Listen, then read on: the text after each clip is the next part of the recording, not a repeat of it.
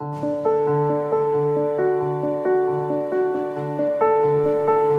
Santo Evangelio según San Juan.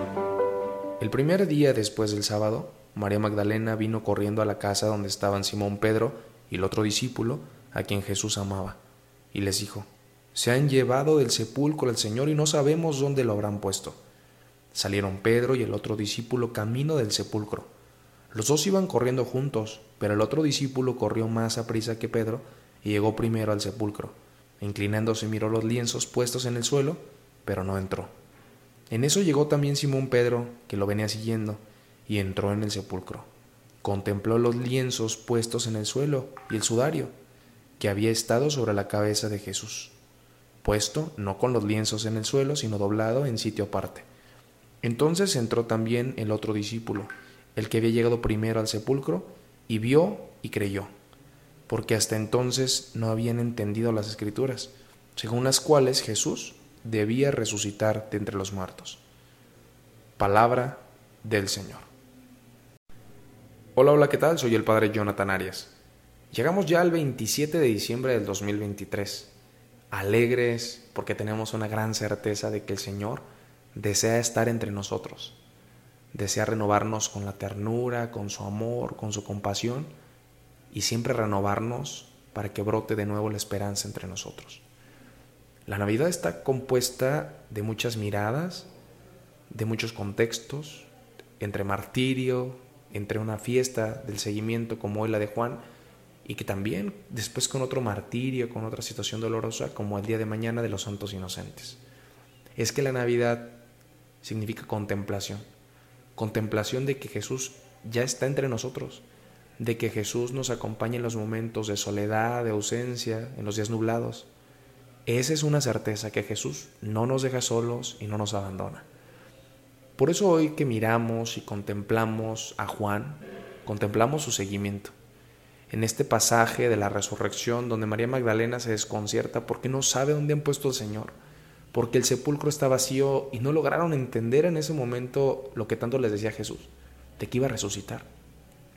Es que a veces los miedos que hemos puesto ahí en el sepulcro, en esa caverna, las vergüenzas que nos remuerden por dentro, tantas situaciones que nos dividen y nos quitan la paz, pueden crecer.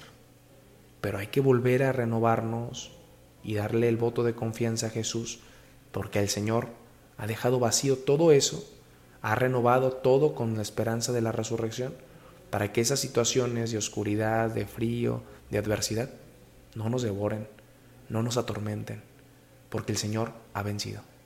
Y con el Señor podemos seguir venciendo. Por eso en este tiempo de Navidad contemplamos el seguimiento de Juan. Contemplamos que él vio y creyó. Y es que ejemplo de Juan también nosotros podemos darnos cuenta que estamos viendo, ¿Qué hemos visto? Y que de todo eso nos invita a creer más en Dios, a descubrirlo en los acontecimientos de nuestra vida, a darnos cuenta que el Señor sigue estando presente, cercano, que con su ternura nos renueva, que en los más necesitados, en los pobres, en los que no tienen techo, podemos encontrar también esa creencia, esa fe que tanto necesitamos.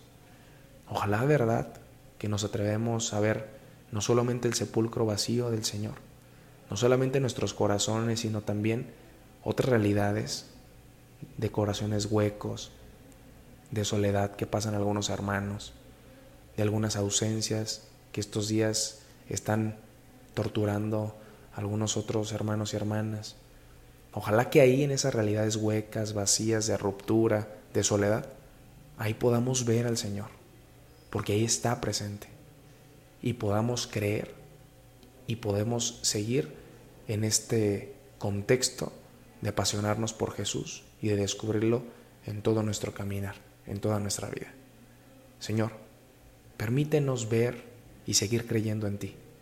Permítenos que en este tiempo de Navidad podamos acoger tu ternura y tu amor, pero que también nos demos cuenta que en los momentos de dificultad, de adversidad, donde hay algunos golpes y situaciones que nos agrietan, también tú ahí estás presente para renovarnos y darnos la fuerza que necesitamos.